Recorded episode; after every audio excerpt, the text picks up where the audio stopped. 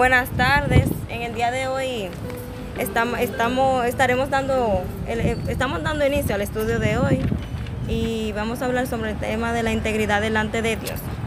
La integridad, según lo que define Wikipedia, es una, una persona íntegra, es aquella que siempre hace lo correcto. Al referirnos a hacer lo correcto significa hacer todo aquello que consideramos bien para nosotros y para que no dañe a otras personas. En el Antiguo Testamento, la palabra hebrea traducida como integridad significa que es la condición de ser intachable. Integridad, perfección, sinceridad, sensatez, rectitud y moralidad. En el Nuevo Testamento significa honestidad y la adhesión a un patrón de buenas obras.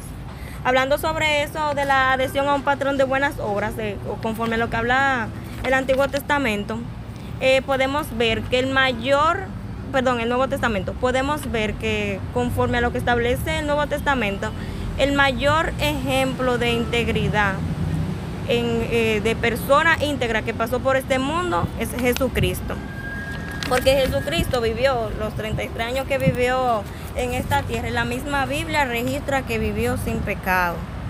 Eh, él fue tentado de muchas maneras y una que me llama mucho la atención de por la vileza, que por la por lo, lo- lo- el, el tipo de engaño que utilizó, la, la manera de engaño que utilizó el enemigo para tentarlo, fue cuando él salió de del ayuno de los 40 días y 40 noches, que eso lo, eso, eso lo podemos ver en el libro de Juan, en el capítulo, en el capítulo 4, donde vemos que, no lo voy a leer, pero vemos que Jesucristo eh, pasó por ese ayuno, el, enemigo aprovechó ese momento de debilidad física que él tenía, su cuerpo, eh, haber pasado 40 días, y 40 noches sin comer nada, estaba débil y eso aprovechó el enemigo para ofrecerle cosas, para que, para que él hiciera cosas, para que él fallara delante de Dios. Pero vemos la entereza, vemos la fortaleza, porque algo que tenemos que tener importante es que el ayuno nos debilita físicamente, nos debilita en la carne, pero nos fortalece en el espíritu.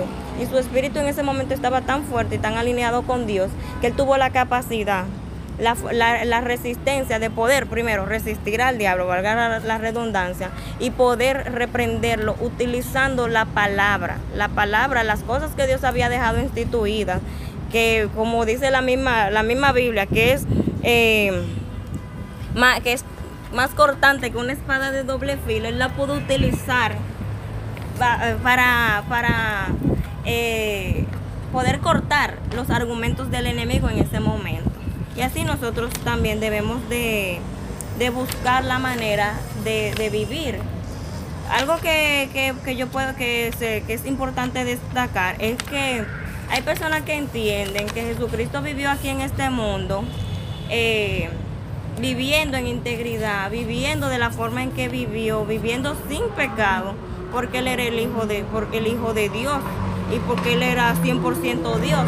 Pero cabe destacar también que la misma Biblia dice que Jesucristo vivió aquí en la carne y vivió como 100% hombre. O sea que él, todas las tentaciones, todas las cosas que se le presentaron, él la vivió como la vivo yo, como la vive Catherine o como la vive cualquier ser humano.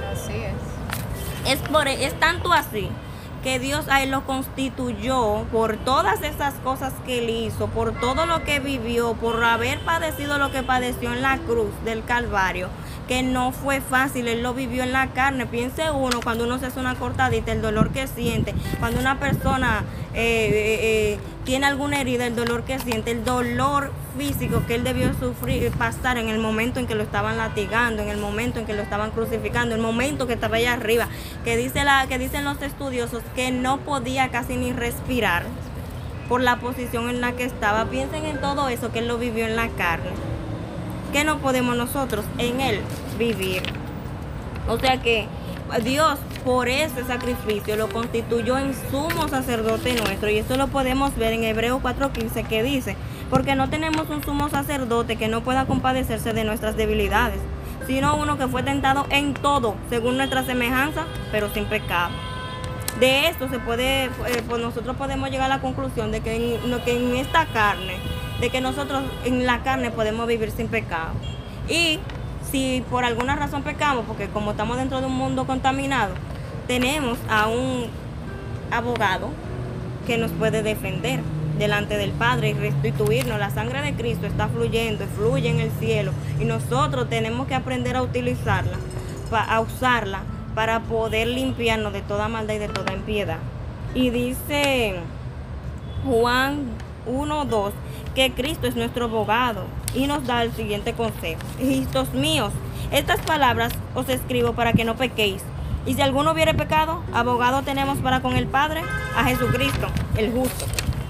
Y Él es la propiciación de nuestros pecados, y no solamente por los nuestros, sino también por los de todo el mundo. Y en esto sabemos que nosotros le conocemos si guardamos sus mandamientos. El que dice, yo le conozco y no guarda sus mandamientos, el tal es mentiroso, y la verdad no está en él. Por el que guarda su palabra, en este verdaderamente el amor de Dios se ha perfeccionado. Por esto sabemos que estamos en Él. El que dice que permanece en Él debe andar como, como Él andó. Esto, este ejemplo, este, esta, estas líneas de la Biblia, lo que nos quiere dejar dicho es que como Jesucristo, vino aquí a la tierra para vivir como un ejemplo de integridad eh, para Dios y para darnos a nosotros una manera, un patrón de cómo nosotros vivir. Eh, hay científicos, eh, científicos no, psicólogos que dicen que la mejor manera de tú enseñar a una persona es el modelamiento. O sea, tú haces las cosas para que las demás puedan imitarlo y aprender lo que tú estabas haciendo, lo que tú estás haciendo. Y eso fue lo que hizo Jesucristo. Él vivió, actuó, padeció y todo lo que hizo con amor, con obediencia a Dios y vino para enseñar, y vino y caminó el tiempo que caminó en esta tierra para enseñarnos a nosotros cómo, cómo debemos de vivir. Eh, hay de todas las cosas que yo leo acerca de Jesucristo en la Biblia, hay muchas cosas que me llaman la atención. Y otra cosa que me llama la atención es la forma en que Cristo tomaba las, las provocaciones. Los fariseos y las personas que, se dejaban utilizar por los pichoncitos sabían, eh, eh, lo provocaban a él de muchísimas maneras. Hablaban mentiras de él, le levantaban calumnias, le decían abiertamente que lo estaban buscando para matarlo le decían que él no era el hijo de Dios, le decían que él era un mentiroso, le decían tantas cosas, y hacían tantas cosas en contra de él. Y algo que Jesucristo puede enseñarnos es que él en todo momento perdonó y tuvo misericordia de los, enemigos y los que, y los que intentaban quebrantar.